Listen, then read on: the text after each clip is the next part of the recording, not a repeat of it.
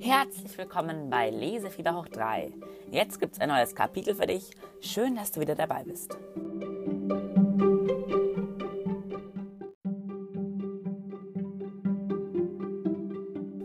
Und weißt du, was das Beste ist? Das Kapitel ist sogar ein extra langes Kapitel. Nur für dich. Viel Spaß!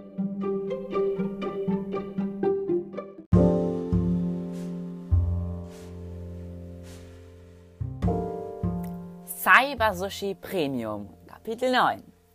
Das neue Superfood-Restaurant Flaggschiff stand nicht unweit vom Kudamm entfernt. Der ganze Bau erweckte den Eindruck, als wäre der Broadway in Hollywood nach Berlin versetzt worden. Zwei große, mit Neonfarben bemalte Wände und mit Drachenstatuen gekrönten Säulen stützten eine riesige, an den Seiten mit Blattgold bezogene Pagode, auf der groß das Logo des Superfood-Restaurants zu sehen war.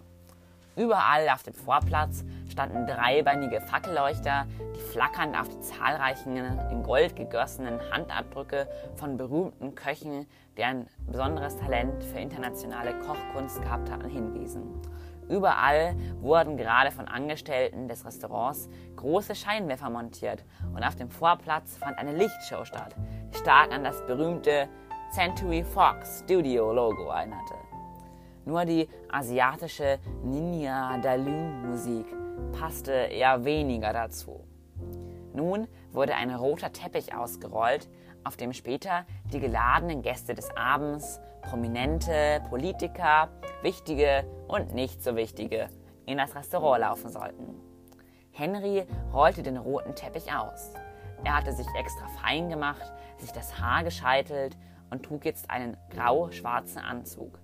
Die meisten Mitarbeiter, Politiker und Prominente trugen grau-schwarze Anzüge. So brauchte Henry nur einen unbeobachteten Moment und seine Nichtskraft, um sich unter die Menge zu mischen und nicht aufzufallen. Henry ließ den Teppich Teppich sein und spazierte schnell und unauffällig in das Restaurant. Er befand sich nun in einer hohen Eingangshalle mit einer kleinen Bühne. Die gesamte gegenüberliegende Wand war mit einem Vorhang verdeckt. An beiden Enden der kleinen Eingangshalle führten prächtige Wendeltreppen aus Lindenholz ins scheinbar Unendliche hinauf. Plötzlich schlossen sich mit einem leisen Klicken die Eingangstüren hinter Henry. Nun war der Saal gerappelt voll. Die geladenen Gäste waren eingetroffen. Dann verstummte die Musik und ein großer Scheinwerfer richtete sich auf die Bühne. Vor der Wand mit dem Vorhang. Nun erschien dort eine etwas rundlichere, ältere Dame.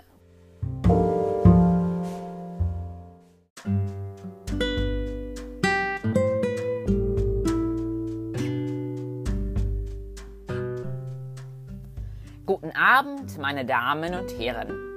Ich, Brigitte May, CEO der C.C. Superfood Restaurantkette, heiße Sie herzlich willkommen im neuen Flaggschiff unseres Restaurants hier in Berlin werden sie nun Teil von etwas Neuem werden, etwas Einzigartigem.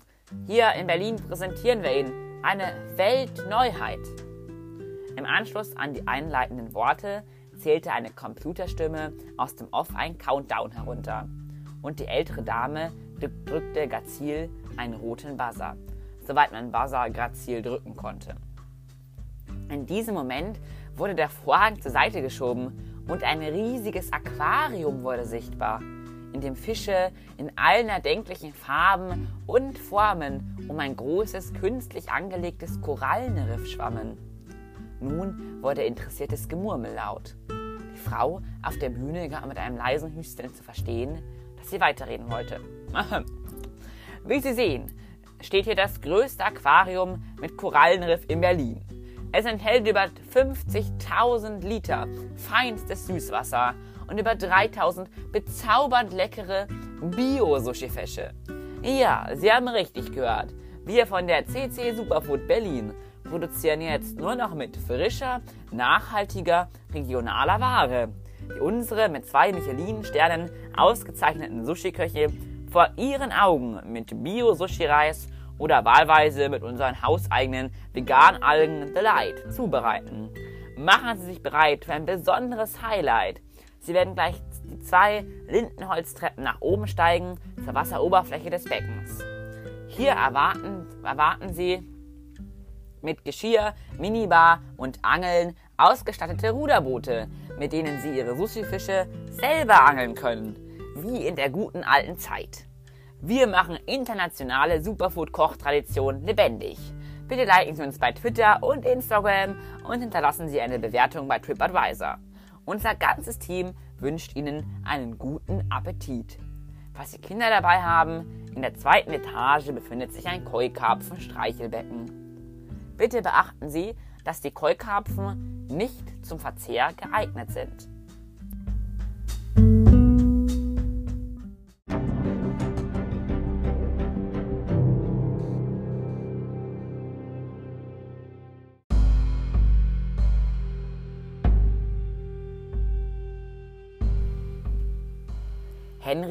Schlich sich langsam zu einer Tür, auf der Zutritt nur für Personal stand. Er öffnete die Tür, doch seine Füße traten ins Bodenlose, erschrocken schwer auf, als er fiel. Im letzten Moment bekam er den Türrahmen zu fassen. Seine Hände krallten sich an den unteren Teil des hölzernen Rahmens. Er war in einem Art Aufzugsschacht gelandet. Henry versuchte sich mit letzter Kraft heraufzuziehen, doch er hatte nicht bedacht, dass die Tür sich automatisch schloss. Nun konnte er sich nirgends mehr festhalten und seine Finger rutschten unausweichlich, bedrohlich ab. Schließlich hatte sich die Tür von der Last befreit und schloss sich mit einem leisen Zischen. Henry unterdrückte ein Schreien und fiel weiter und weiter. 20 Minuten später. Langsam erwachte Henry aus seiner Ohnmacht. Das erste, was er sah, war der Verlauf einer Schrotflinte, die direkt auf ihn gerichtet war und in den Händen einer Frau mit kurzen braunen Haaren und einem langen, speckigen Ledermantel lag. Henry blickte sich um. Er sah immer noch alles sehr verschwommen. Ihm war kalt und er zitterte leicht. Wer, wer, wer sind Sie? fragte er. Mein Name ist Louise Chevalier, aber das ist ja nicht weiter von Belang. Sie strich sich durch ihre grün-weiß kolorierten Haarsträhnen am Hinterkopf. Er war in einer Art kleinen Küche gelandet, von zwei staubig anmutenden Neonröhren schummrig beleuchtet wurde. Vor ihm standen mit angstverzerrtem Gesicht zwei Köche, ein großer Dicker und ein kleiner Dünner. Beide aßen jede Menge Glückskekse. Der Raum war voll von Glückskeksen. Kleine Kekse mit Zetteln, verschweißt in roter Alufolie, die überall verstreut in offenen Schubladen, bereits benutzten Kochtöpfen, in und auf, unter Regalnischen und seltsamerweise auch in zwei abgewetzten pinken Häschen-Plüschpantoffeln lagen.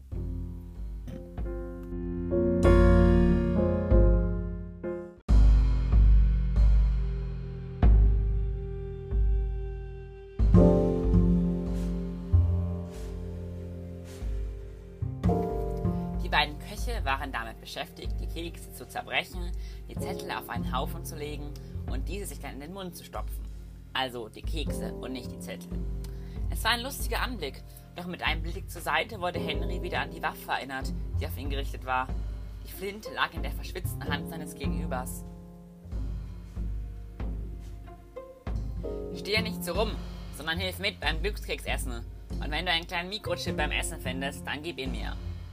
Ein Chor aus Schmatzen und leichtem Würgen erfüllte den Raum. Sollten Sie es hier irgendwann herausschaffen, so könnten Sie vielleicht auch als Experimentalgruppe in der Elbphilharmonie auftreten, dachte Henry. Ich hab's, doch brach eine Berliner Stimme den schmatzenden Singsang. Dann gib ihn endlich her. Der ängstliche Koch gab der Frau mit der Schrotflinte den Mikrochip.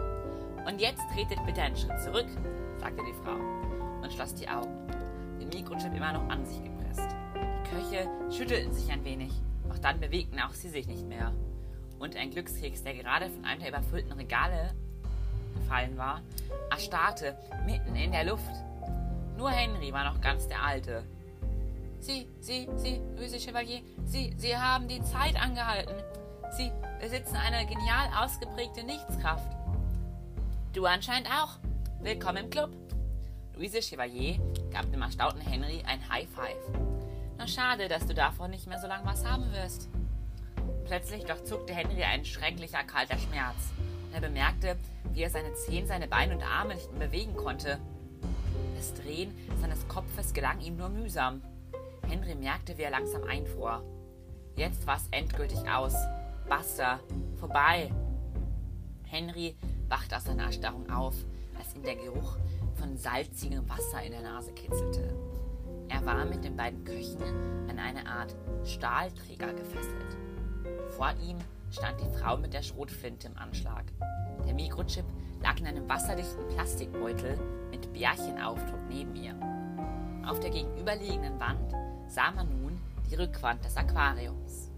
Die Frau holte ein graublaues Smartphone aus der Hosentasche und aktivierte Bluetooth. Sie tippte auf ihrem Display. Tja, ich werde jetzt die Aquariumwand herunterfahren lassen und da ihr nicht schwimmen könnt und festgebunden seid, wird es wohl eine sehr, sehr intensive erste Schwimmstunde für euch.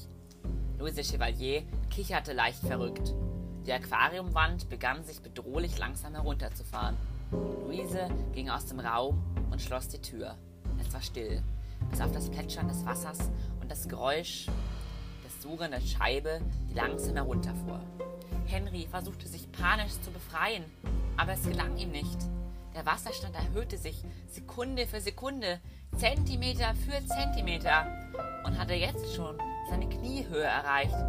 Sollte das wirklich sein letzter Auftrag sein? Eine Träne kullerte über seine Wangen. Aus den feuchten Augenwinkeln bemerkte er, wie die beiden Köche sich nach und nach geschickt gegenseitig befreiten. Können wir dir helfen? fragten die Köche. Ja, ja gerne. Wie habt ihr das nur geschafft? fragte Henry zurück. Nun ja, er war nicht immer Sushi-Köche. Ich war früher professioneller Balletttänzer. Und er hier, der Koch zeigt auf den anderen Koch, war weltberühmter Sumo-Ringer. Und dann begannen die beiden Köche, Henry zu befreien. Das Wasser stieg weiter und weiter. Es stieg immer schneller an. Langsam nahmen ihnen die Wassermassen die Sicht. Wenn sie nicht bald etwas unternehmen würden, käme jede Hilfe zu spät. Henry dachte nach. Wenn es gelang, mit großer Nichtskraft ganze Städte erstarren zu lassen, müsste es ihm doch auch gelingen, die Wassermasse um sie herum zum Erstarren zu bringen.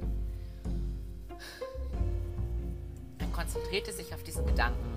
Doch es passierte nichts. Das Wasser stieg höher, er bekam kaum noch Luft. Sam und Sing versuchten Türen und Fenster zu öffnen, doch so sehr sie auch zogen, der Gegendruck war stärker und es gelang nicht. Da bemerkte Henry, was er falsch gemacht hatte. Henry schloss die Augen, blendete alles um sich herum aus, sah nichts, hörte nichts mehr, dachte an nichts mehr. Wirklich, an nichts. Überhaupt nichts. Die Wassermassen ließen den dreien nur noch wenige Zentimeter Luft zum Atmen. Doch in letzter Sekunde schaffte er es. Die Wassermassen stiegen nicht weiter an. Die Sushi-Köche befreiten ihn.